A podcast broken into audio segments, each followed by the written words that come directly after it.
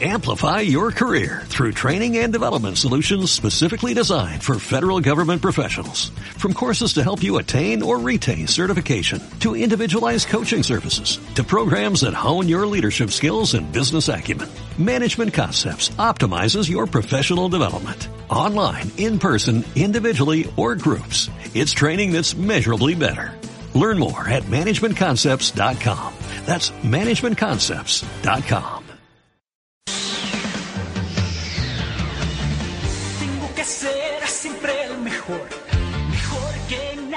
Buenas noches, bienvenidos una vez más a su podcast de preferencia Charlas Nocturnas. Y esta noche, mis amigos que me acompañan como todas las noches, Miguel Ángel Arteaga, Juan José Ramírez Zavala, Hola, ¿qué tal? Juan José la cafeína Zavala. Juan José Cafeína Zavala, estamos celebrando, celebrando porque este fin de semana Llegamos a pasó. 200 episodios. Ah, no. No. todavía, todavía. ¿Cuántos llevamos? ¿Cuatro o cinco? Este es el séptimo Quinto episodio. Bueno, antes de que me No, interrumpiera no, no, este es- imbécil, Este es como el octavo, pero apenas el sexto que creemos que Ah, va a bueno, la luz. antes de que me volviera a interrumpir este imbécil, estamos celebrando de que finalmente este fin de semana Satoshi, acá Ash, ganó la Liga Pokémon. Un aplauso, por favor, para ¿Por qué nadie quiere estar con tus amigos? 22 años. 22 años, 9 ligas, Si Satoshi pudo, Mu- el Cruz Azul. muchas decepciones. demasiadas decepciones. Muchos Pokémones en el camino. Muchas murieron. de Pikachu y Charizard en las finales. Sí, pinche Pikachu nivel 1000 es. No mames. Pinche Lican Rock era otro pedo entonces. Para que veas. No, pero Pikachu se, chi- se chingó dos Pokémon Cell. ¿Me pueden explicar por qué estamos hablando de Pokémon? Porque podemos, güey. Aquí es la noticia del momento, el mundo geek. Ya Es- me van a dejar hablar. Es de la lo que fecha. Sí, tú puedes hablar de lo que tú quieras, nada más no grites en el puto micrófono. Bueno, un aplauso para Ash, que Un aplauso para Ash, que ganó la ganó la Liga liga. Pokémon. Para Pikachu, porque también estuvo ahí en las derrotas de este puñetas. Soportando ese verga, yo lo hubiera abandonado desde la primera que dice Pikachu, salta de aquí para acá y haz esta Yo lo pendejada. hubiera obligado a entrar a su puta Pokéball y no Sí. me sacado a ganar, evolucionar el culero a Raichu, a Raichu a Lola en una tabla de surf. Sí, güey. Pinche Raichu está bien verga. Ya no Pikachu tuvo puñetas. Pero bueno. Pues bueno, esa era como que la noticia del fin de semana. El tema de esta noche, la verdad es que no teníamos tema y tuvimos que improvisar. Y por eso es que estamos haciendo todas estas pendejadas. ¿cuáles son las Bueno, no, sí tenemos, Antes de decir No, que- el tema- ¿Cuáles eran las propuestas? tuvimos varias propuestas para, para el tema de esta noche. porno. Nunca ha sido porno, no lo hagan caso. Pero uno era fetiches. Uy, fetiches. Aunque ¿cómo siento que a la gente no le interesa mucho. Sí, nuestros fetiches. Miguel Ángel, Lama íbamos a- Culos y íbamos a Juanjo la hablar de Maxila. nosotros Nada más y nuestras enfermedades sexuales. Exacto. Que lo podemos retomar en algún momento. Puede ser algún tema de interés cuando tengamos alguien aquí experto en ese tipo de temas. Necesitamos un psicólogo para que nos diga si estamos enfermos de. Uno que no nos cobre. ¿Tenemos cuántos amigos psicólogos? Dos. ¿Nada ¿Dos? más uno? Es, es una pareja, de hecho. Es una Ah, sí es cierto. Oye, Dos. Bueno, o sea, es- culero, güey. son unos esposos. Eso es matrimonio. Es un matrimonio. Un saludo Bueno, pero ¿qué al matrimonio Serna Pelayo. Y esos hijos bien hijos bonitos rusos. Bratislava y Arshavin. Son rusos, es hijo rusos. Rusos esa madre. Bueno, Bueno, esta noche vamos a hablar de algo de lo que hemos sufrido los otros tres que estamos en esta mesa. Sufrido, disfrutado. Y vamos a hablar de nuestra experiencia. ¿no? Disfrut- el- Bueno, sí, sí, sí. Sí, sí claro se lo sufrió, ha sí se disfrutado, sufrió. también lo ha sufrido y que Bastante. posiblemente muchos de ustedes que nos escuchan también han pasado por eso. La vida de foráneo. Qué bonito. Me imagino que vamos a retomar temas de eh, universidad. O sea, Exacto. Todo no solo universidad, también edad adulta. Aquí mi compañero Juan José ya vive solo, según. Según. Yo, entre comillas, vivo solo. En un cuarto, aparte. Exacto. Y pues sí, todos en la universidad tuvimos la suerte o la desdicha de vivir solos. Porque, pues, Porque nuestros papás. universidad. Ajá, porque hashtag porque universidad. quisiéramos o porque tuviéramos la necesidad. Vaya, pero tú tomaste un año sabático. Sí, pero no viví solo, viví con mis papás ese año sabático. Ok, ok. Posteriormente, yo me fui a vivir a Mérida. Juan José, tres años después, se fue a vivir a Mérida. Ey, uno me fue a intercambio que también cuenta como Sí. vivir solo en el Y, extranjero. y más verga. Y más acá. También dar. Ok, y Miguel Ángel se fue a vivir. a Soy rubio y tengo ojos azules. Ya tenías los ojos azules y era rubio desde antes del intercambio, José. Es lo más chistoso, allá soy negro. güey. Pero bueno, Imagínate, empecemos salas. por Miguel Ángel. Dime. Pregúntame. ¿Cuáles fueron tus primeras impresiones o tus primeras experiencias viviendo solo? Apenas estás llegando a Puebla, te está diciendo Magali, mi hijo, no te vayas, te No, voy a extrañar. quiero saber güey. ¿Por qué chingados Puebla, güey? Ah, es, justamente iba a empezar por eso. Gracias, gracias. ¿Por qué Puebla? To- toda mi intención, todos mis papeles estaban con nombre de Monterrey, porque yo me quería ir a huevo a Monterrey. Ah, porque es la- es la ciudad de Monterrey. No, dije a la verga, me quiero ir con mis tíos, mis primos y mi mamá a Monterrey. Hice todo mi papeleo, quedé. Bueno, todos pasan el pinche quedan, tech. güey, Todos, todos, mira, güey. Sí. vean las cuentas bancarias de tus papás, Sí. este vato tiene dónde. Lamentable, colgar". güey, o afortunadamente sí. Cualquier si yo pude entrar al tech, cualquier cabrón puede entrar. Sí, por el si tienes puntaje, dinero, por el puntaje, por el puntaje. Eh, porque el pinche examen lo hice de medio pedo. No, es que el vato es guapo, entonces. No. Ah, es guapo, es carita, sí. El examen de admisión lo hice, lo hice saliendo de, de las micheladas del tío ahí en la playa. Llegué, llegué con la escarcha. del- pero bueno. Llegué, hice el examen, charalá, y yo vivía con la, con la idea de que me iba a Monterrey. Para mi sorpresa, en una peda, un amigo me dijo, Alexis, me dijo, oye, güey, qué chingón que te vas a... Qué, qué chingón que te vas a Puebla y todo el pedo. Y shalala, le dije. Y yo así de, ¿what? ¿Y Y le dije, no, güey, yo, yo me voy a Monterrey. Y dice, no, güey, tus papás me acaban de decir que te vas a Puebla. Y dije, ah, la verga. Obviamente en ese momento no hice nada. Al día siguiente fue así, dije, ¿qué no- pedo? no güey?" sabías nada de yo no sabía, yo no tenía ni puta idea que... fue una opción para ti. No, para mí nunca pasó por la cabeza irme a Puebla. O sea, ni siquiera estaba, si acaso el DF. Pero fue así de, ¿qué, qué verga? Le dije a papás, ¿y qué pasó? Dice, no, es que está muy inseguro Monterrey y que te la vas a pelar y que algo te vas a pelar. Acababa de. Estaba mucho el narcotráfico. Estaba mucho el pedo de las balaceras y- balaceras, Acababan de matar, creo que un güey. Sí, había muchos pedos. Y pues mi mamá fue así de que no, estás pendejo, no te vas para allá. Y yo así, ¿y por qué a. Puebla? Protección. Pues cualquiera no querría que su hijo muriera en- yendo a la escuela. Ay, ¿cuántos no se terminaron yendo allá? Claro. Y Digo, mucha ni- gente, mucha gente de Monterrey se fue al centro. Pero bueno, ni David Pérez ni Daniel Horta se murieron en Porque Monterrey. esos Salas. hie- Ni hierba, mala nunca muere. A lo mejor a mí tampoco me pasaba algo, pero Exacto, pero bueno. no lo sabremos. O sea, o sea, fue una, como quien dice, casualidad de la vida que terminaras en Puebla. No estaba Sí, planeado ti. no, ya les pregunté, oye, ¿por qué verga Puebla? Me dijeron, es que es lo más cercano a, a Veracruz, donde vivía toda mi demás familia. güey. Y la primera opción había sido... Ciudad de México. eh, no, hay un, había un campus en, en Córdoba o en Veracruz, quizá, no me acuerdo. Neta, un pero campus era, pero era muy pequeño Ah. y era como sede. Entonces no estaba tan cool. muy definido que ibas a estudiar. No. No, o sea, mi, mi primera tirada era, como lo comenté en un podcast, era ser chef. Lo vi, lo vi contigo, lo de meternos al ISO y todo ese pedo y que nos mandaron a la verga. Creo que yo para ese entonces todavía no jalaba tanto contigo, así que... No, pero, pero fue en una fue en una conversación que me dijiste, ah, es que quería ser chef y la mamá, me acuerdo, fue en casa de Horta. Un pedo así, total. Yo quería estudiar en, en el ISU y si no en la UB y no me dejaron. Entonces Monter el TEC fue tema aparte. Y ya en Puebla, pues fue así de que, verga, yo ahora, a ver qué pedo. Solo había ido una vez de muy morrito y no me acordaba. Llegué, obviamente hacía mucho frío para mí que ven- vengo de una isla.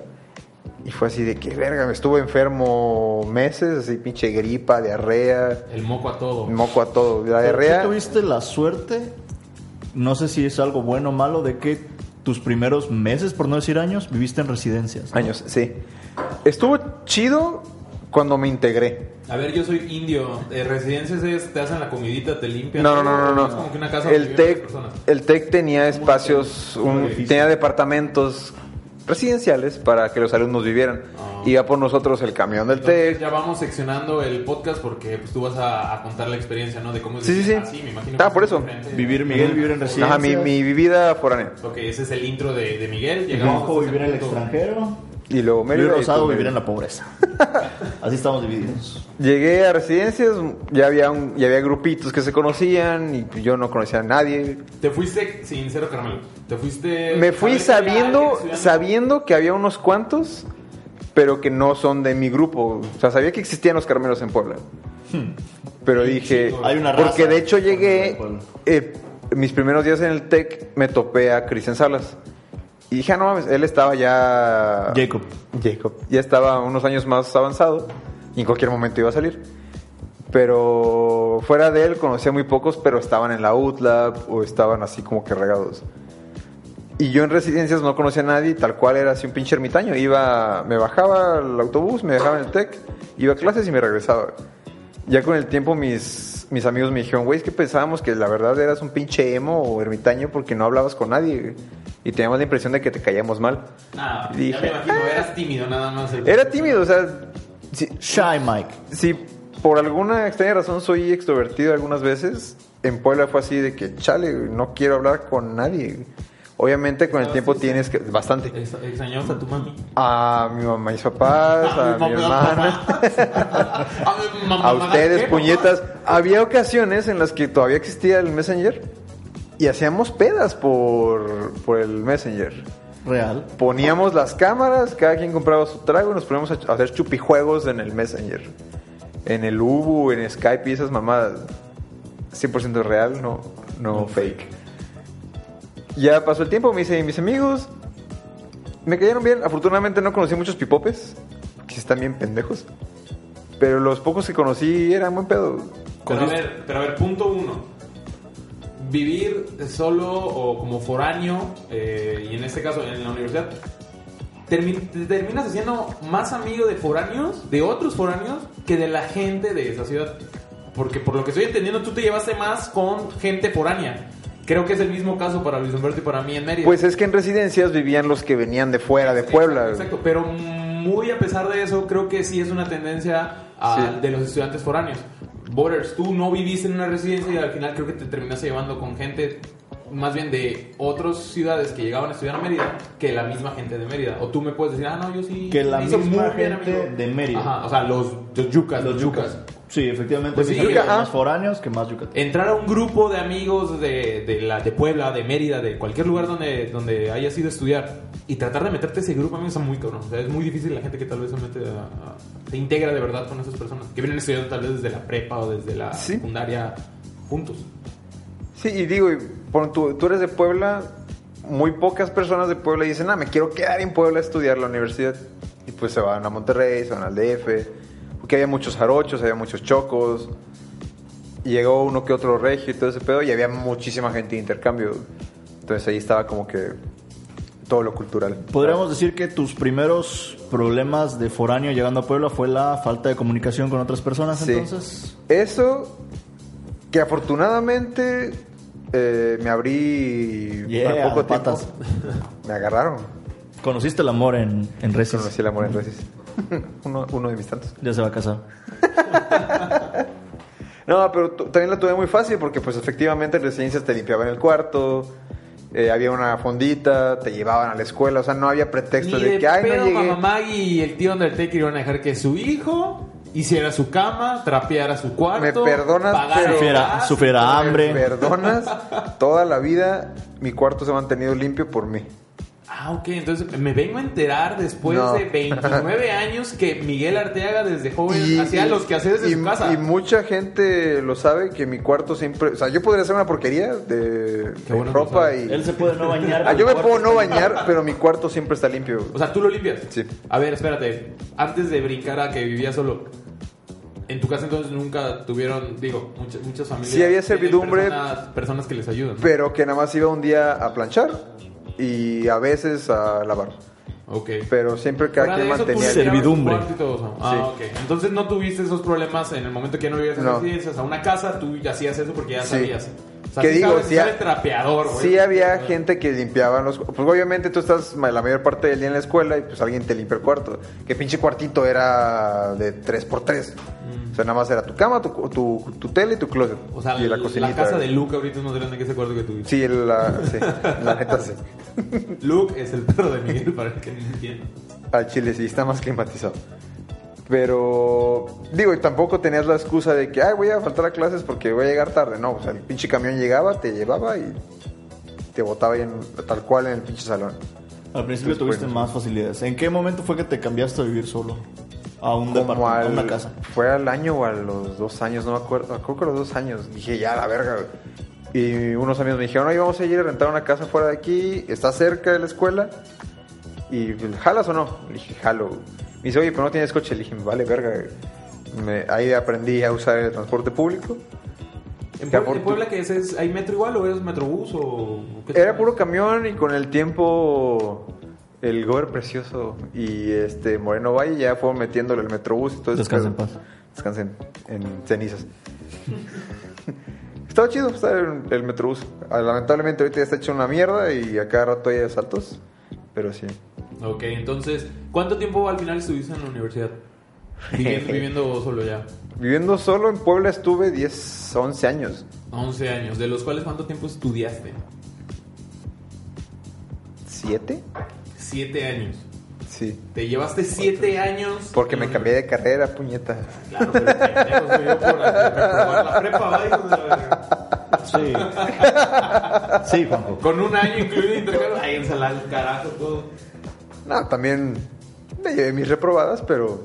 ¿Cuáles que- serían tus mejores recuerdos de vivir solo y tus peores experiencias? Puedes empezar Mi, con las que tú mi quieras. mejor recuerdo, la verdad, fue... No, la, la verdad, la gente ya estaba bien bonita. Las mujeres estaban bien bonitas. Pero el simple hecho de decir, ah, hoy saliendo de clases me voy a ir a pedar. O el mismo hecho de decir, ah, me voy a saltar esta clase para ir a ver la Champions. O para ir al cine. O para ir a ver a esta morrita. El no tener que responderle a nadie. Exacto. El no tener que pedir permiso ni avisar. Y el otro pedo de vivir en residencias era que le pasaban una minuta a tus papás De todo lo que hacías. todo lo que hacías. Porque si salías era de que ¿a dónde vas? Y firma aquí, ¿a dónde vas? ¿A qué hora regresas? ¿A qué hora te estás saliendo? ¿Y con quién vas? Y todo el pedo. De cierta manera, las residencias es para eso, para que tus papás Sí. tengan la seguridad No, de que y no te va a pasar nada malo. siendo- o si te pasa, ¿dónde chingados Viniendo de parte del? TEC, exacto, era eso, saber dónde estabas. O sea, si te iban a secuestrar, al menos ya sabían que te podían empezar a buscar en tal lugar. Cosas así muy drásticas. O sea, por esa parte estaba chida y por otra parte no estaba tan cool porque, por ejemplo, si quieres ir a echar pata, era así, no ibas a poner, ah, voy a ir a coger al motel. O sea, te- tenías que idear un pinche plan todo macabro. para- Podrías, podías mentir, voy a la plaza, voy Sí, a salir, pero voy a el la simple, escuela. hecho, el simple hecho de que vas a pernoctar en otro lado ya era un ya, ya marcaba algo en la residencia así ah este Miguel no llegó a dormir. ajá ¿Cuánto tiempo estuviste en residencias? O sea, ¿cuánto tiempo vivís en residencias? un año dos años no me acuerdo. Y en residencias no puedes echar pata. no No se puede, no, No, se debe. no no te dejan No, porque son sí edificios puedes, hay maneras. Ha- Y había gente habían maneras Se, pueden quedar en ver. cuando yo llegué me comentaron que los edificios o sea es uno de mujeres y uno de hombres Son y dos se edificios podían conectados cruzar. por un lobby, ¿no? Sí. Y se podían cruzar antes de que yo llegara. Empezaron a hacer este cagadero de la cochadera y todo ese pedo. Y lo prohibieron. O sea, tú podías entrar y ver a tu pareja y todo el rollo. Pero sí se hizo un cagadero. Ya cuando yo llegué, te veías con tu parejita en el lobby y hasta ahí. Les echaron. Y a partir de tal hora ya era así como que jóvenes chiflando y aplaudiendo. Disuélvanse. El lobby tenía cámaras, el- la sala de tele tenía cámaras, la sala de juego tenía cámaras. No mames, pues quiero decirte que tu mejor decisión fue salirte. de eso. Sí, ha- había maneras. ¿Dónde porque- echabas palo entonces? te sorprenderías lo que puede hacer una sábana y muchas almohadas.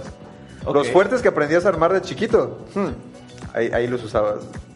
Ya todo tiene sentido. Por eso lo cacharon como tres veces. Te Digo, mis, mis mejores experiencias son esas. En Cholula, la verdad, yo la vida nocturna para mí eso era una mamada. O sea, no, aquí en Carmen no se hacía eso. De empezar a chupar de miércoles a sábado. Y fue que conocí Cholula y dije, no mames, qué pedo, este Mm. O sea, paraíso. sos alcohólico. Sí, y, y me tiré a la mierda. O sea, al principio no salía, conocí Cholula y dije, ya valió verga. ¿Por, por, por qué el estudiante tiene.? O sea, entiendo que es la edad y todo el pedo. Yo, igual, todos lo hicimos aquí, pero. Parece que íbamos a la universidad más a. Pues que te salir de sueltan. noche Y beber, güey, y buscar. Te no sueltan, llegas a la metrópoli y dices, ¿qué es esto? No, pero no, nada más es allá. Yo, yo lo sé, pero. Ahorita Ah, que ya tenemos 29. Ya lo hacemos. Me quedo así como que no mames, hubiera dado. Bueno, al menos me pasa de. Hubiera dado lo que sea para, en vez de irme a chupar, haber hecho esto en esa época, que nada más ir a chupar y ponerme Eh. estúpido. Pero eso es Yo lo que pienso el. Juanjo del 2019 hubiera Eh, hecho. exacto, El exacto. Juanjo del 2012 le No, lo, lo viví, lo gocé, ¿no? O sea. Lo sé. Sí, la, la verdad no me arrepiento. O sea, sí gasté un putero en Bacardí, eso, de eso sí me arrepiento. Pero... eran bacacheros allá. Sí, no mames, me, me Pura cagaba, pata. me cagaba porque era de que vamos al bar o vamos al antro. Ah, sí, yo picho las de bacacho. Y yo así de, ¿qué es eso? Ah, O sea, yo porque- pienso en el bacacho. Porque aquí, de aquí en y- Carmen somos tequileros o que el Jagger o el vodka y allá no, puro Bacardí. Ya está, bueno, no sé, me imagino que en todos lados igual hubo una edad en que todo el mundo, me acuerdo que tomaban Malibú, el- esa Ah, de coco. sí. Aquí hubo una El época Malibú, todo mundo, el pinche "Ah, vodka y todo ese pedo". Y mucho hielo.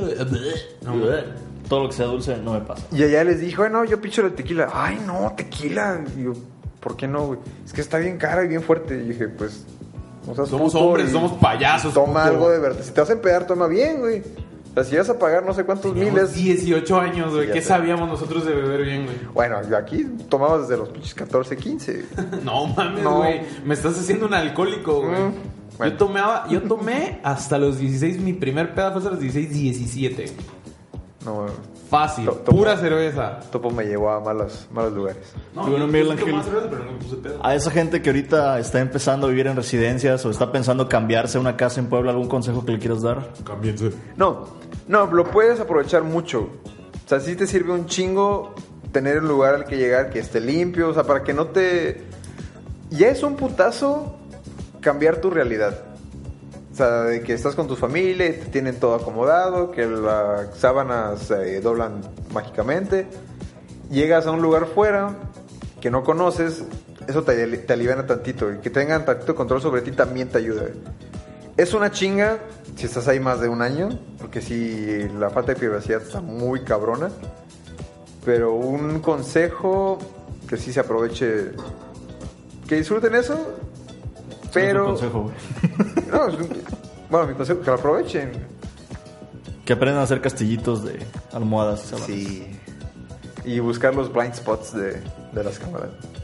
Tú no lo sabes, Miguel, pero no había blind spots. Todo el mundo te observaba, pero pues decían, ya que pedo, déjenlos, son chavos. Déjenlos vivir. Güey, no tiene mames, 19 una tienes vez. 18, 19, ¿quieres coger, güey? Vienes del antro y pues estás caliente y están los pinches guardias ahí. No, ya, jala quien a su cuarto. Cabrón, solo aquí la puedo manosear, en el antro no la manoseaba. Sí, Nuestras pláticas son las peores, güey. Todo se convierte en sexo. Técnicamente. Yo dijeron. creí que íbamos a hablar de vivir solo, güey, y tener que hacer el que hacer, güey, o cómo era alimentarte, güey. en- o entra la mucho vivir solo güey, sin tener- Las rutinas que La generas verdad, la el sexo entra mucho en mi vida. Sí. Porque no es algo que acostumbro, bueno, no sé ustedes, pero cuando tienes de 15, 16 años y todavía vives con tus papás, como que no es algo que te digan, oye, hijo, ¿qué haces con esta morra en tu casa? ¿Por qué se quedó a dormir? No Pues pasa. depende de familia en familia, tal vez, güey. Si tienes buena comunicación con tus papás, güey, saben qué pedo, güey. O sea, Claro. te dan chance, güey. Yo con Pero- mis papás tenía tanta comunicación, güey, que jamás ha habido un problema con que una niña estuviera acá y que yo, ellos supieran que, que pedo que yo me iba a aplicar o algo así. Porque tal vez había la confianza, como lo mismo fue con el alcohol, como lo mismo fue con el cigarro, como lo mismo fue con de cuando yo empecé a fumar marihuana. Y ya no lo hago, pero pues es algo que tenía tan buena comunicación con mis papás que pues Pero de 15 y 16 todavía es como que un... no, se, sí, me, se ve como me algo puteaban, tabú. sino que te diga tío Pachi cómo... Y topo, güey. Cómo mi papá nos correteaba, güey, porque según Sí, estábamos güey. viviendo. Pero a partir de eso mejoré mi comunicación y te digo, no tuve tal vez yo ese problema de... Ah, no tengo dónde ir con mi novia y ¿Qué llevas edad? Acá. 17, 18 años. ¿Neta? Sí. Bueno, ok, está bien. Está bien. Bueno, 18 tía, tía años. Laurita y tío Juanjo son open mind, Son súper open mind. Si siempre juegan a vamos a hacer brownies de mota y dárselos a tus abuelos a ver cómo se ponen, güey. Esa es otra, es que esa es otra. Tenemos la fortuna que nuestros papás son muy abiertos. El- los papás de todos en el grupo han sido muy abiertos en ese pedo. Hemos tenido una vía muy fácil, la neta. Sí, güey, somos unos malditos estúpidos. Bueno, mira. Bueno, Juanjo, A ver, ¿qué pasó? ¿Qué onda? vivir, llegar de 23 años de intercambio al extranjero ¿De 23 años? es broma. A vivir ver. en el extranjero, ¿cuál es? o sea, El, el paréntesis entre cuando viví solo en la ciudad de Mérida, yo me fui a estudiar a la Mayap, Ingeniería Industrial, eh, yo tuve la oportunidad de irme de 17 años hasta los 18 al extranjero.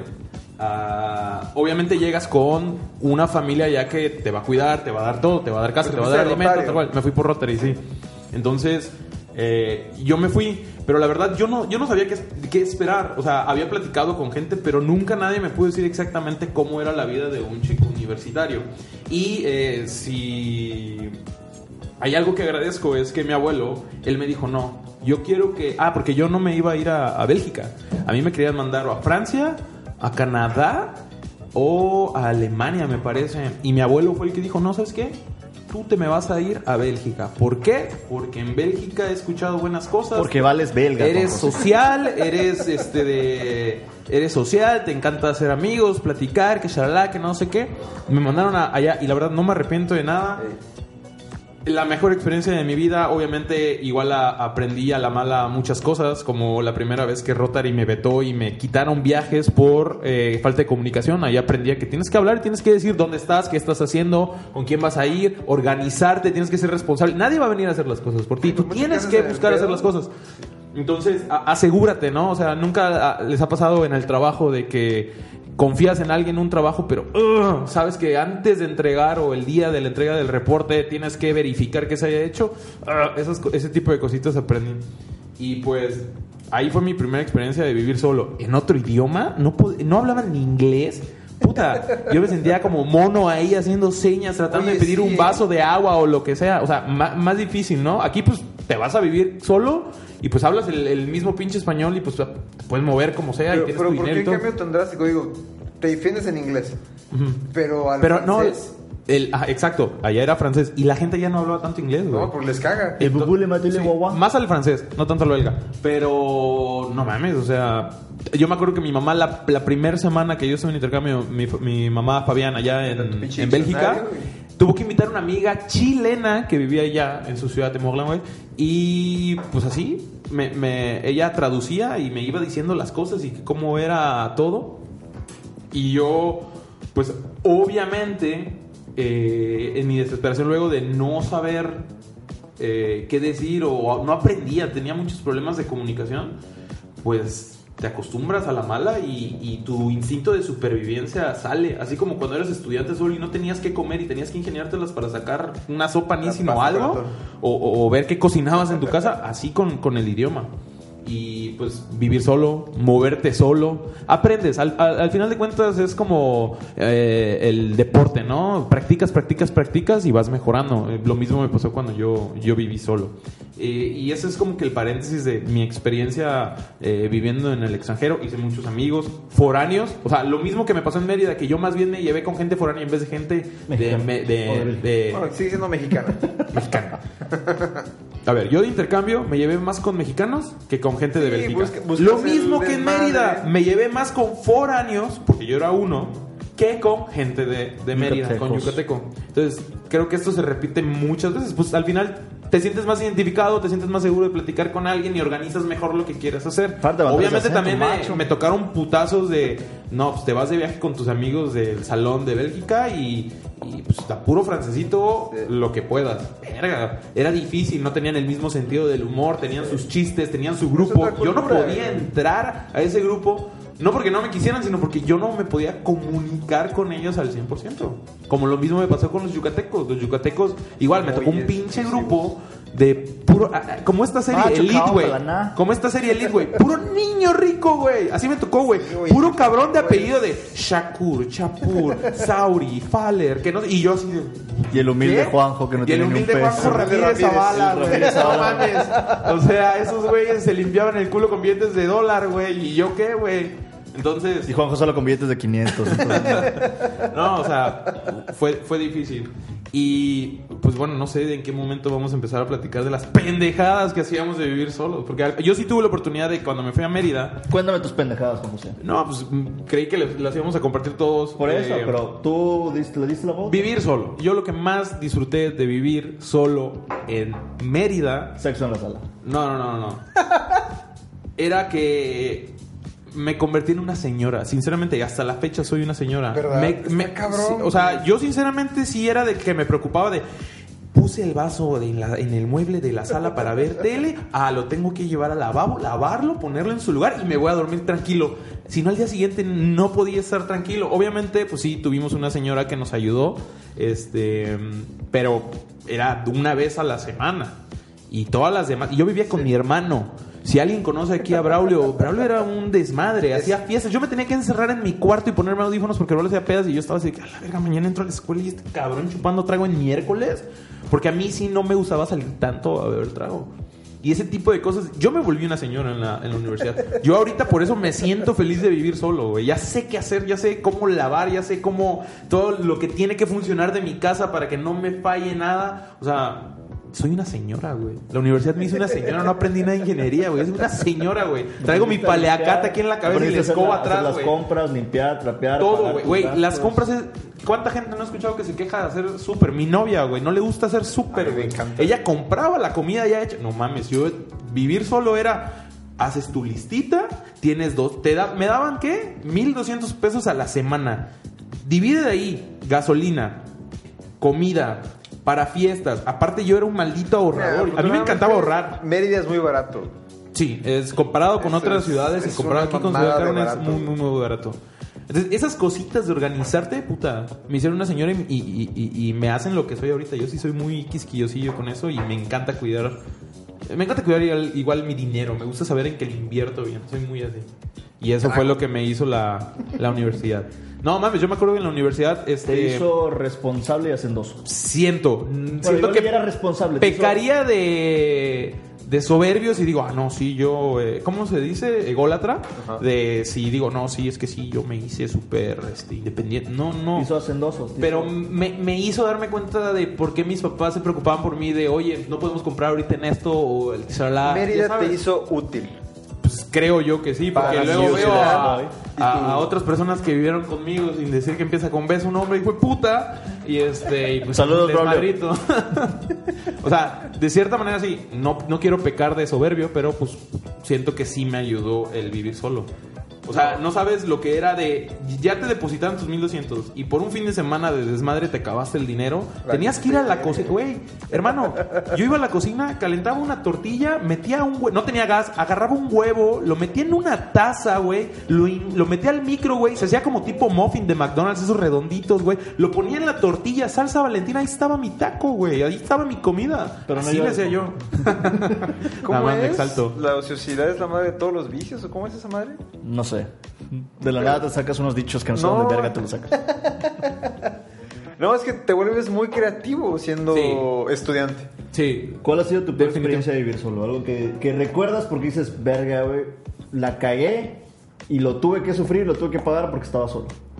No sé, güey. O sea, me, muchas veces me quedo más bien con lo, lo mejor y lo que te puedo platicar, lo que hice. Pero ahorita que te diga algo de vivir solo que no mames, la cagué aquí o eso, no tengo ningún arrepentimiento de, de nada. Ahorita. De, igual y al ratito me acuer- dicen algo y me acuerdo de algo y pum. ¿Y cuál es tu, mejor anécdota?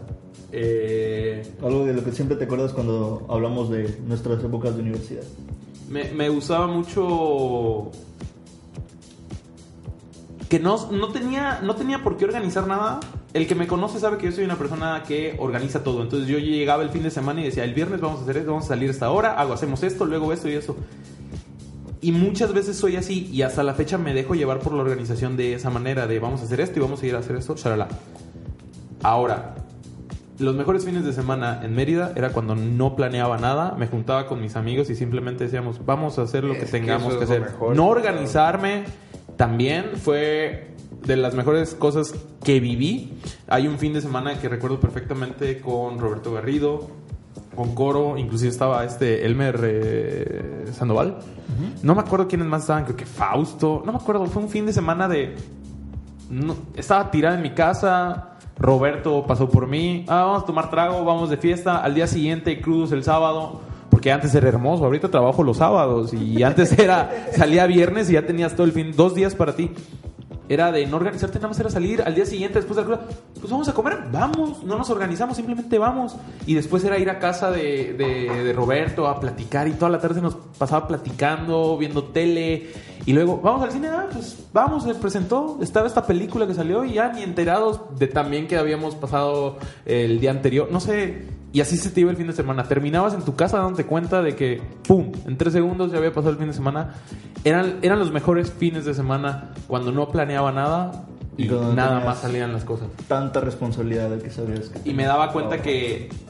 No, sí, pero igual me daba cuenta que cuanto menos esperas y organizas, mejores salen las cosas. Y si tienes a las personas correctas con las que van a hacer que sea tan ameno tu fin de semana, puta, se vuelven memorias exquisitas. Así me gusta verlas. Porque son... Porque, porque de verdad son, son momentos en los que tú dices, Porque llegas sin expectativas. pude haber no tenido ni un Exacto. peso. Ajá, sin sin expectativas, expectativas. pude haber no tenido un peso. Todo nada. lo que pase ya es ganancia. Sí. Y esos fines de semana. Porque pum. justamente yo me acuerdo igual los fines de semana que iba a ver a Marimar en Jalapa. Saludos, Yo- Marimar. Saludos a Marimar. Que mañana cumpleaños. Eh, yo me acuerdo, llegaba a su casa a hacer nada. O sea, por sí en Puebla yo no hacía nada. En Jalapa llegábamos a su madriguera. En la sala teníamos colchones, eh, cobijas y cuanta pendejada para estar viendo la tele. Y pasábamos horas haciendo nada, güey. Eso está muy chido.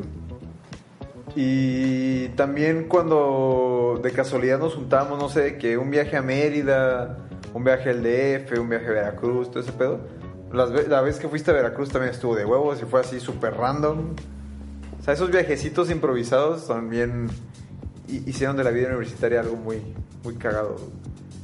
Eso y que afortunadamente viviendo en Puebla pues tenía el DF en corto y los conciertos estaban a la orden del día.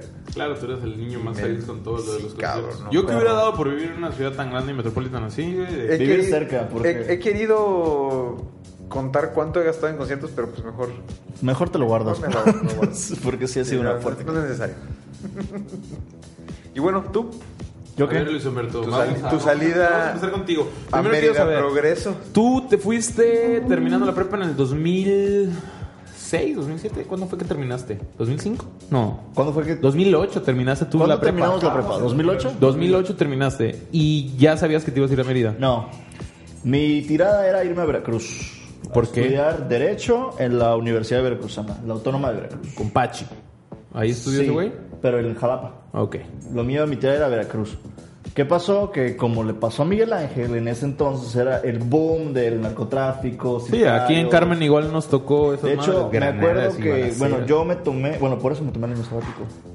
Yo me tomé un año sabático porque mis papás literal me dijeron, no te vas a ir a Veracruz. Aunque tengas el promedio y todo, yo había presentado el examen. No te vas a ir a Veracruz. Y yo, va, ok. Chingan a su madre, no me voy a Veracruz, pero no quiero estudiar. ¿no? Y ellos me dijeron, ok, te quedas a trabajar con tu abuelito, le haces el paro, abro comillas, haces dinero, que no hice ni más. Bueno, sí hice dinero, pero como me lo siempre Tres gastaba. pesos. No, porque mi abuelito me pagaba por trabajar, pero pues me lo gastaba los fines de semana, obviamente. Era joven. Y después, en unos meses, ves qué quieres hacer. Durante ese periodo, periodo en el que todavía me quería ir a Veracruz, eh, Javier Iván, un amigo, él sí se fue a Veracruz y acá decía, no mames, apareció una cabeza tirada enfrente de mi casa. Y yo, verga. Era güey". cuando estaba esta onda de videos de narcos y de, De narcos y, Había, ajá, mucho de, parecían cabezas, ya me acordé. En Mérida hecho, igual, aparecieron vez- cabezas, una 12 vez, cabezas. En su departamento, al cual llegué a ir de visita, a frente había un terreno baldío enorme. En ese terreno baldío tiraron una cabeza. Y pues como dije, bueno, pues igual y mis papás tuvieron un poquito de razón. Digo, no es como que yo me voy a meter en problemas de ese tipo, pero... sí, o sea, eso le pasa a la o sea, gente que se mete en... Pero entiendo, colateral. entiendo su preocupación. Y tuve la suerte de que unos cinco meses antes, un amigo, Roberto Garrido Zavala, saludos gordo, se había ido a vivir a Mérida y nos contaba maravillas de Mérida, de la VM. Yo me iba a ir a la V y en Mérida había una universidad que viene del Valle de México, la Universidad del Valle de México se llama VM y dije, ah, mira, una letra de más. A ese muy parecido. Y un día en una plática, no sé si jugando Halo o en Skype o en Messenger, Roberto, a un amigo, Alberto Coronado, que él igual ya tenía meses estudiando en Tampico, dijo, oye, estoy hasta la madre de Tampico, no quiero seguir estudiando aquí, no quiero esta carrera, no quiero esta universidad, no quiero esta ciudad. No, pero Coro era arquitecto también. en- No, era ingeniero... Civil. Ingeniero algo, no te mentiría. Pero todos los que empezaron estudiando algo, ¿terminaron eso? Nada más Luis y yo. O sea, Luis y yo empezamos estudiando lo que desde el principio y lo terminamos. Creo que Roberto, sí, desde el principio. Sí, Roberto desde el principio. Pero no sé si ya terminó. Roberto igual meca y terminó. Tú no, Ajá, tú no, sí yo, fallaste. Meca y- ¿Quién más cambió? César, César Coro. Coro. Betito igual siempre fue desarrollo sustentable. Eh, Daniel, ingeniería algo, pero igual siempre estudió lo mismo. El, el mecánico Ah. electricista y terminó industrial, ¿no? ¿O qué terminó? Sí. Sí, es industrial. Bueno, no sé. Marimar siempre estudió turismo desde el principio. Sí. Ok. Bueno, Bueno, retomando el tema. Y Roberto le dijo, güey, ¿por qué no te vas a vivir a Mérida? seamos roomies. Y ya eran dos roomies. Y Roberto dijo, no, que tengo un cuarto. Y Luis, ¿por qué tú no también te vienes a, vivir a Pues Mérida? bueno. Y dije, bueno, ¿por qué no? Se lo comenté a mis papás, me dijeron, haz el examen. Obviamente era un pinche gel como los del TEC de Monterrey, era el mismo puto examen. Que si lo repruebas es que tienes problemas con la universidad. Con la vida, con la vida. Y llegué a Mérida, Yucatán, donde mis primeros meses viví con dos amigos, con Roberto y Coro. Fueron Uh, muy casa, ¿eh? buenos casa, meses hablar, eh. y a la vez fueron los peores. Es que, ajá, aquí ya, ya, ya empecé igual a dividir, ¿no? Arteaga, residencia, pues que lo cuidaban básicamente, ¿no? Juanjo, literal, vivió solo o con su hermano a lo mucho, pero mi hermano se fue a Pero los, al año porque mi hermano fue un desmadre, tampoco sabía qué estudiar, entonces yo me quedé solo en un depa. Y Luis, o sea, vivió solo, sí, pero con amigos. Entonces igual me imagino que se empieza a poner a veces turbio. A, a veces tiene sus pros y su contra, ¿no? Porque me imagino que ahorita nos va a contar los desmadritos que se armaban. Lo chingón. Las pedas que se armaban eran épicas. Claro, Tenías imagínate llegar un día puteado de la escuela y decir, ah, ahí está, ahí está. Ajá, Ajá, iban está tapando. De la nada llegaba Roberto a platicar, llegaba Coro a platicar, sus desmadres. Cada que uno tenía el corazón roto, nos juntábamos en mi cuarto y veíamos una película tipo Love Rosie, eh, Chasing Amy, cosas así. Un rom-com. Neta, nos juntábamos para hablar de amor y para ver esas pendejadas. Realmente pasaba. El primer día que llego, ese día decimos, pues es- era, creo que incluso había un partido de las chivas. güey. Y era, no, que pues hay que hacer nuestra primera salida. Va, nos vemos abajo. Bajamos, cerramos la puerta y ninguno de los tres pendejos había sacado su llave. Empezamos con el pie derecho en esa casa. Bien. Obvio, pues cobro emputado porque pues ya no llegamos a ver partido, teníamos que esperar al Y cerrajero. tenías un cerillito en coro, güey. Roberto emputado y pues yo sí chiviado así que verga, ni pedo. Esa fue nuestra primera mala experiencia. Lo bueno de vivir con amigos es lo que ya les mencioné, que siempre tienes con quién hablar. Y de hecho podíamos hablar de cuarto a cuarto o desde arriba escuchábamos los gritos de coro de cuando estaba enojado. Lo malo es que lo malo es que pues los tres éramos muy diferentes.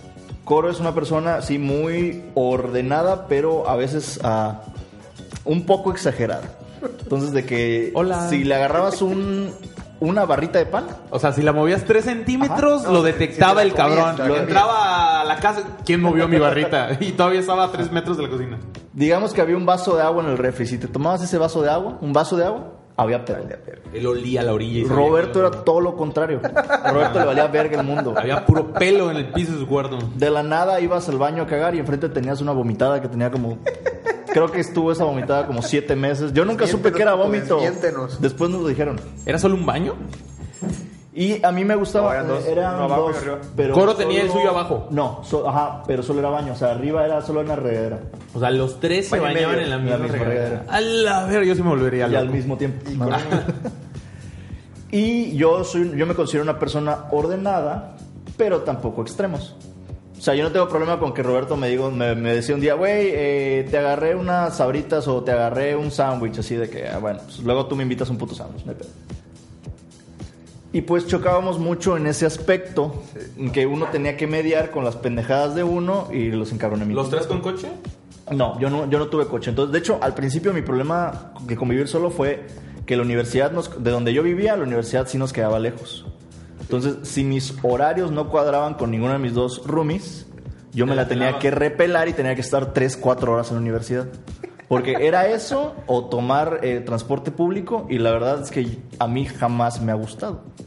Aunque se lea barato y todo, no solo no me ha gustado, sino que luego, o sea, me cuesta mucho trabajo dar ese salto de no saber qué transporte usar a ya aprendérmelo de memoria. Muchas veces me perdí por tomar camiones Pero es parte de la experiencia Sí, y... pero ya llegaste Pero, o sea, yo tenía la oportunidad de que, pues, bueno, mis dos roomies tienen coche, nada más los días en las que me la repelaba era cuando tenía que llegar a Tuviste la mañana. comodidad y no dijiste, ah, no, No. le hago pero esperar Sí, 3, 4 sí, horas, sí. conozco gente aquí o adelanto tarea, me imagino. Ajá, puedo estar en la uni, puedo estar acostado, puedo estar en la cafetería, puedo... Puedes estar viendo mujeres, que era lo que quería. Luego resulta que en la universidad, pues, hice mis amigos de mi, de mi carrera, donde ya varios, pues, podrían hacerme el favor de ir, de ir por mí y regresar por mí.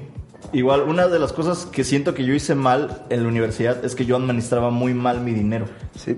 Me daban la suficiente cantidad para subsistir, pero esa suficiente ca- cantidad yo me la gastaba en el antro o en chupe. O porque tuviera 200 pesos extra, decía, estos 200 pesos son para una pizza.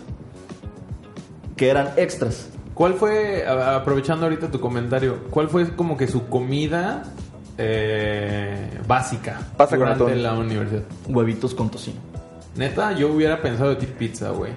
Mm, No, porque Me era más igual no barato me hacer pasta. tantas pizzas, pero, o sea, cuando había dineros, sí era pizza. Cuando había dineros, Pero ¿Hacía nunca, pero casi nunca había dineros porque. Porque no somos estaba- árabes, no somos hackers. Yo, yo sí fui al principio de ir mucho al antro, de ir miércoles o ir jueves y sábado, descansar viernes, ir miércoles, de ir viernes y sábado. Respeto a la gente que va al antro, pero yo jamás desarrollé el puto gustito No. ese, gracias a Dios. Pues es que mis amigos de ese entonces era lo que hacían y pues yo por convivir y por pues iba mucho al antro y gastaba mucho en el antro. Ya de ahí siempre se armaba el after y el after era en mi casa o le hablaba a Coro para ver dónde estaba, que Coro estaba en una casa, en una peda casera y pues ahí Sí, le- como que había una hora de la madrugada en esos fines de semana de que, ¿qué pedo y qué sigue? Voy, espérate, le marco a mi compa. Ah, güey, estoy en una peda de tal, vente para acá y chupen, no sé qué. Y todos jalaban. Y luego, después de esa peda, no, pues a dónde vamos a hablarle a otro compa. Y allá andaba en otra peda. A mí sí me tocaron varias veces así de. ¿Cómo cambian de los tiempos, casa, no? Dime. Ahora nos metemos a las 6 de la tarde en nuestras casas y ya no hacemos nada. Los domingos son de hueva. Sí.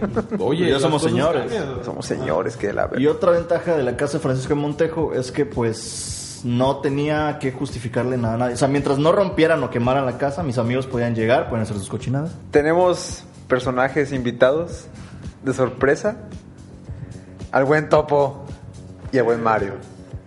Saluda.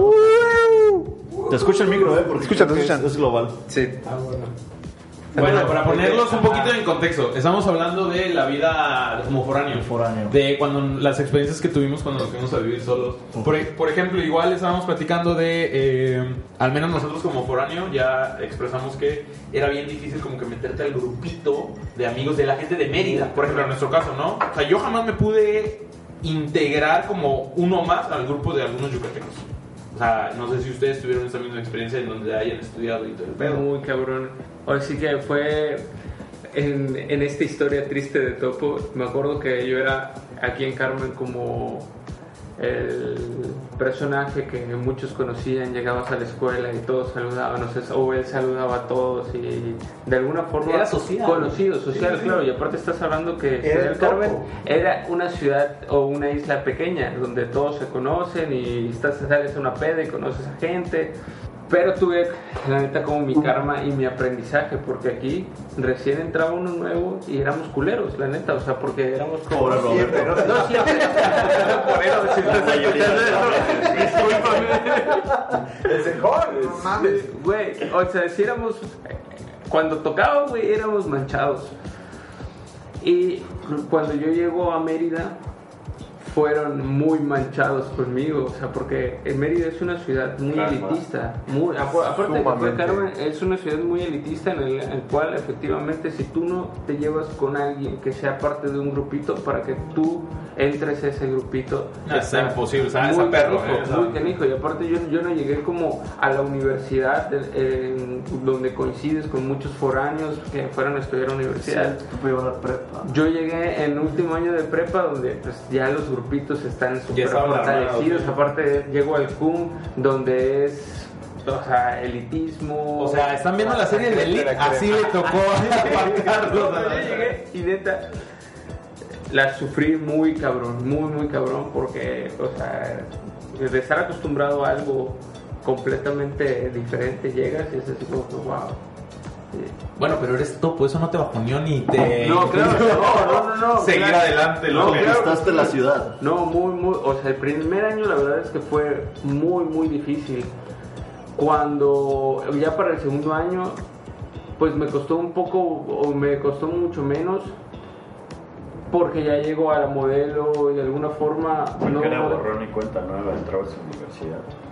Pues sí, no, no, porque repetí el último año. Y ya eran como banda más accesible, ya había conocido gente, pues los de los toquines, Chanti, Willow, ya me había como expandido un poco más en otros círculos, no tanto claro. en, la, en, en- en el del CUM.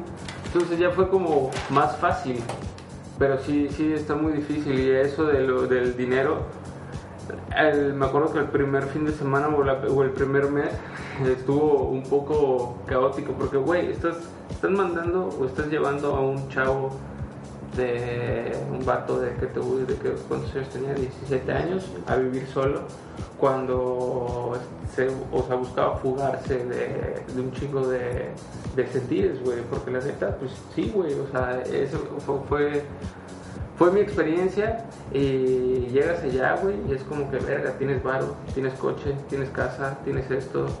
Y el primer fin de semana El o el primer mes me mandaron a pagar, o sea, me mandaron el dinero de, de lo que era los servicios, güey. No mames, me lo remamé, güey. Güey, obviamente no haces eso, güey. No, Nadie en esta mesa había dicho eso hasta que llegó Juan Carlos alias Topo. Güey, buen pedo mis padres, güey, que me tenían la Dándote la confianza Claro, de claro. va a pagar todo lo que tiene que pagar de su casa. Después de eso madre. todos aprendimos y ya como que cargo a la tarjeta. ¿Valió la pena ese gasto de dinero? No. No. Güey. Sí, sí lo valió mucho. Y pues ahí vas como aprendiendo, creo que después todos hemos pasado la, la parte de, como dices, la semana gitana, ¿no? Y llega un punto en el que, verga, ¿qué haces? Me acuerdo que esto no me pasó a mí directamente, pero yo tenía un grupo de conocidos, que ustedes también los conocieron, este, de aquí de Gente de Luna Car, que se fue para allá. Güey, tenía un cuate en específico que ese güey nos estábamos, o sea, pues yo ya tenía controlada la, la- la situación y más porque Sony estaba allá y ya, ya sabíamos cómo administrar el dinero. Entonces ya pues para la peda ya estaba el dinero destinado de alguna manera. El jarrito, ¿no? Ajá, exacto. Lleno de más billetes que los demás a la Pero todavía, todavía se estaban adaptando. Güey, nos gastábamos el trago y ellos también, o él también se llegó a gastar el dinero. Pero hubo una, hubo una etapa en la que por un cuate íbamos al, íbamos al casino o al, al caliente porque nos te regalaban una tira de, de bingo. No mames, este vato, güey, nunca iba. Cuando iba era porque de plano ya se había gastado todo el dinero de la luz o del teléfono. O, de O sea, iba a buscar regresar ese dinero Pero al bolsillo. Lo ¿no? peor de todo, o lo mejor de Lo todo, ganaba, lo güey. ganaba, Hijo Él ganaba, madre, pagaba lo que, lo que se había gastado y aparte teníamos para volver a tomar, güey. Hijos de su madre. Era El Salvador, güey, sí, sí. Estaba chido. Experiencias Buenas, buenas, buenas experiencias. Sí, la neta, igual a mí me tocó ahorita que, que Juan Carlos lo menciona. Sí, hubo una época yo en la universidad que me animé mucho a ir al casino y me di cuenta que con 100, 200 pesos y me sobraba y los jugaba y tenía Puedes suerte. Güey, yo sí llegué a sacar del casino, en- en- pero no en. O sea, no cartas ni esa madre, no, no, no. Sino estas Maquinitas. maquinitas que son de bingo igual, pero son maquinitas todo. Sí, con 200 pesos era de que 2000 pesos fue lo mayor. Lo más que me dio fueron 2400 con este Memo Padilla una vez. O sea, entras con 200 pesos, era lo único que te queda en la cartera y sales con 2400. Te sientes el rey del mundo, que vamos, lo que quiera, lo que quiera. O sea, era, era hermoso. Sí tuve esta época del casino, pero después como que me alejé. Tuve una rachita con la Champions así de que dependía de la Champions para comer el resto de la semana. Ah, Ok, pero esto era más apostar ya Sí, en juegos, en cosas así, ¿no? Que ganaba tal, tal, tal y tal. No era la Hacía- suerte de una maquinita Hacía nada más. parlays y dije, a huevo, necesito que gane este puto para que yo pueda comer esta semana. Jamás me animé. Ahí sí me daba miedo porque yo con mi puta suerte y lo pendejo que soy para los partidos, no, no le iba a atinar a ni uno Es segurísimo. de mucha suerte ese pedo. Niños, escuchen este podcast, no se gasten su dinero en el casino, ni lo apuesten tampoco al fútbol. Mario, tú siempre estuviste en el DF, ¿no? Sí, siempre. ¿Cómo, ¿Cómo fue el trance de, De Carmen? Carmen Capital. Vámonos para allá. El- la parte más traumática y que siempre recordaré es el hecho de que llegué a la prepa el último año y brillantemente mi mamá me dice, elige uniformes. Y yo, ay, güey, está pendejo. Y me dicen, esto es, es el nuevo modelo que va a salir mezclilla, cómodamente, obvio. Pero no pensé como los papás de México, en el cual dicen, no voy a gastar en los nuevos uniformes, ya es el último año de mis hijos. Y ellos se quedaron con el pantalón de vestir. O sea, tú eres el niño teto que llegó con el Exactamente, güey. Entonces todos los papás codos, así, "Ah, yo soy un rey, tú no. De por sí ya era traumático ser el nuevo, el foráneo. Y yo el nuevo en mezclilla. Luciendo más con mezclilla y con el nuevo uniforme fue, fue traumático. Y como dice Juan Carlos, El chico de jeans. el grupo, los grupos ya estaban formados, había muchos que eran culeros, los que llevaban desde primaria como nosotros y, y no, tú no te juntas.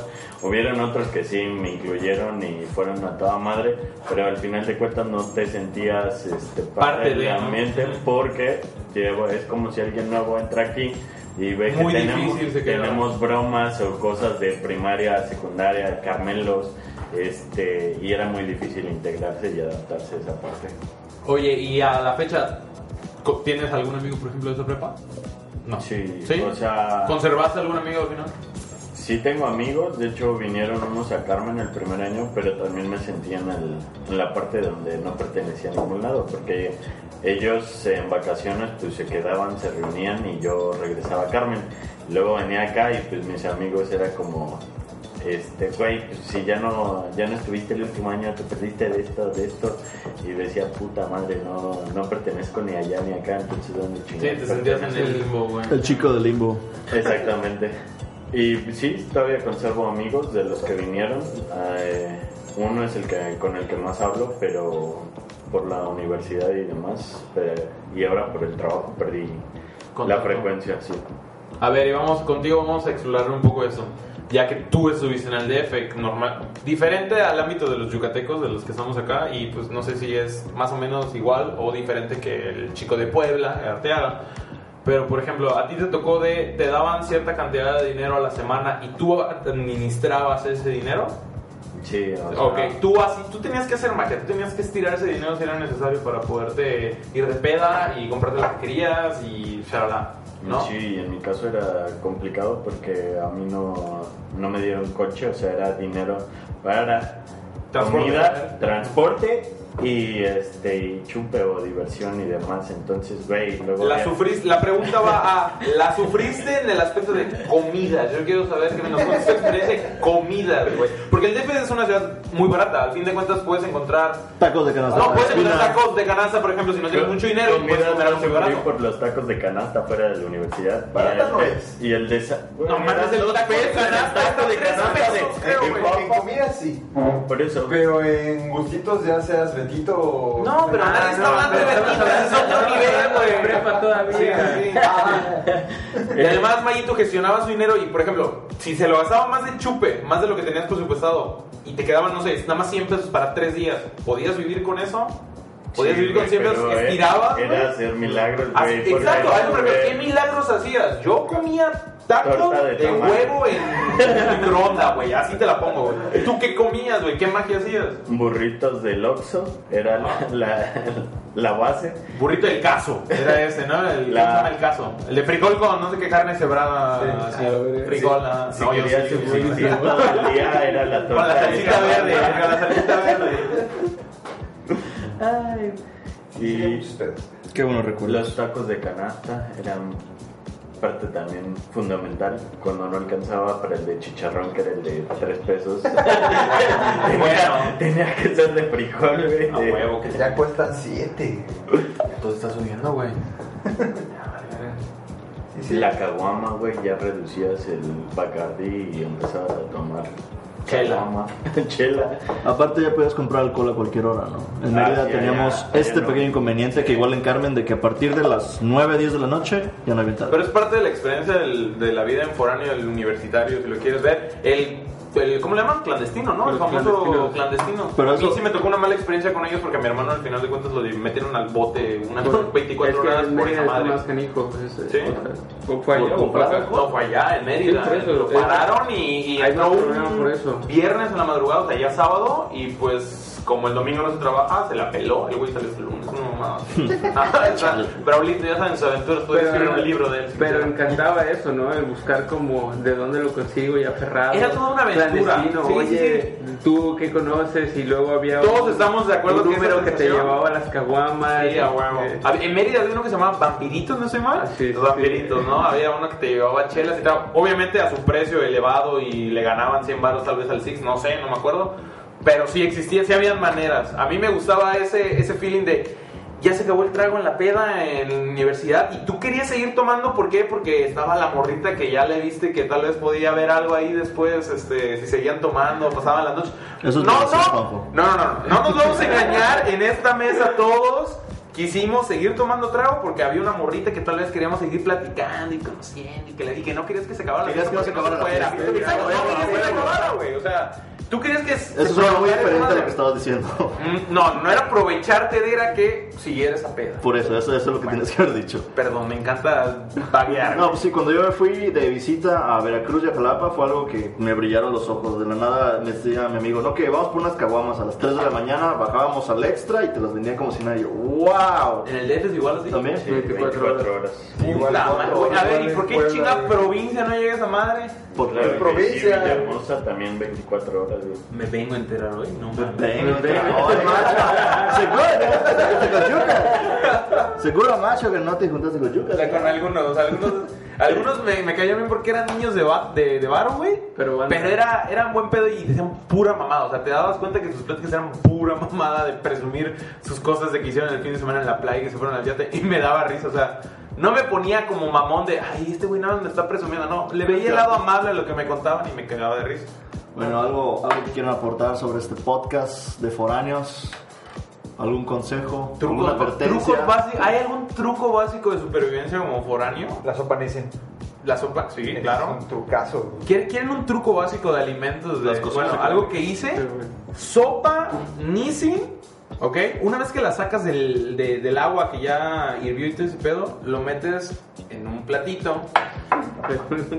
Metes un huevito, lo metes al micro y Japón se queda pendejo, güey. Así con camarón. Que hagan más pedazos que camarones. Igual, supervivencia. Si tienes 100 baros, al menos en Mérida, mesinas de 89, digo, ahorita es el equivalente de Little Caesars. Y Little si vives solo, esa madre te dura tres comidas. O sea, la pizza Si igual. eres un goloso, te dura comida y media. ¿Qué otra cosa? Aprendan a usar el transporte público, chavos, de verdad. Se los digo por experiencia. Si no, vas a tener que pasar muchas penas o contratiempos. Igual otra, si llegabas a tener algún amigo que sí fuera de la ciudad donde estabas estudiando, yo al menos sí le hice varias veces así, perdón, iba a su casa y comía. O sea, yo sí aprovechaba de que, ay, no te quieres quedar a comer porque sabían que eres un pelmazo que vivía solo y no tenías comida. A mí, y tragaba como loco. Yo sí aproveché eso con varios amigos y amigas, me invitaban a comer y sí me tragaba chido. Sí me tocaron las clases así, la, la ocasión de que, oye, no, vamos a estudiar en tu casa. Ah, ok. Llegabas y sabía la mamá que eres foráneo y te recibían así como... Te veía muy flaco, ¿no? Sí. Me una vez me recibieron con un banquete y dije... De hecho, igual tuve. Pinches un amigo ojos que- brillosos y que la su baba. mamá, eh, su mamá, de hecho, mi amigo era del DF y toda su familia era de Ciudad de México, pero ya tenían un rato viviendo ahí en Mérida. Y su mamá decía, acá que quieras puedes venir aquí- a comer aquí con nosotros sin ningún problema. Y yo, y de hecho era mi amigo que me llevaba a mi casa porque le quedaba de paso. Entonces, a toda madre. Me Saludos. pasaba saludos. que uno, o sea, como foráneo, las madres o las familias conocían la situación, ¿no? Que no era solo tú, entonces a veces iban- empáticas. Ajá, eh, sí, pero llegaban a visitar y preparaban comida y te dejaban así bastante para el que quisiera llegar Ah, después huevo. a comer buen pedo. Sí, sí me tocó. A mí me dejaban unos bowls de ensalada, de coditos, de ensalada de pollo. Me acuerdo llegaba. Había mamás muy buen pedo, así de que, ay, invítale a tu amigo a comer o lo veo muy flaquito. Sabía por lo que estaban pasando. Sí. Los que te adoptaban, porque a mí me tocó tanto en la prepa como en la universidad que este, las mamás ya me conocían y así de, es que tus papás no están aquí, ven todos los días a comer y yo por pena no iba todos los días, pero cuando iba, Como de que no, de aquí soy mamá. Ya se fueron. Ya no era tía, era mamá. Que no sé qué. Sí, Un saludo a esos amigos y esas mamás que nos hicieron un paro. La neta, hicieron un paro.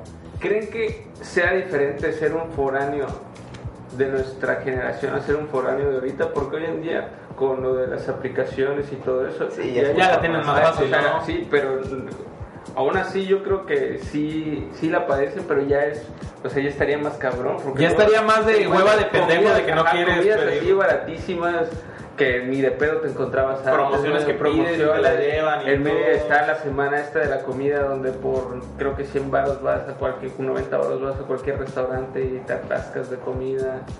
Oye, pues, Güey, habla- hablando de eso, Económica, güey, de La comida 20 es económica. pesos. hablando de eso, igual otro tip, yo sí lo aplicaba con Roberto. Aquí sí me y- inclusive contigo tal vez nos tocó comida china, el buffet de comida china, o sea, yo me acuerdo que con Roberto era de 2 de la tarde hasta 7, así, comíamos, cenábamos, ya vámonos a la chingada, o sea, si era de sentarnos a platicar y tragar, traga, traga, traga, tomábamos nuestro té y seguíamos comiendo, o sea, así nos llenábamos de esa madre igual. Por eso quebraron tantas comidas chinas. ahí. Ya no había tantas ratas, güey. Bueno, chavos, espero que hayan disfrutado el podcast de esta noche con invitados especiales. Gracias por venir. Impro- improvisado este pedo. Y esto ha sido todo por hoy. Nos vemos la próxima semana Donde vamos a hablar de porno. y de pitos. Eso. Un saludo, hasta luego.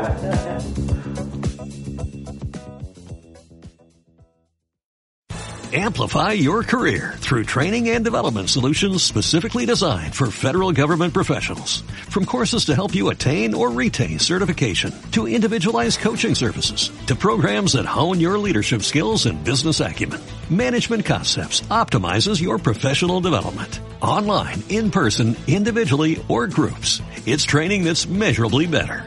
Learn more at managementconcepts.com. That's managementconcepts.com.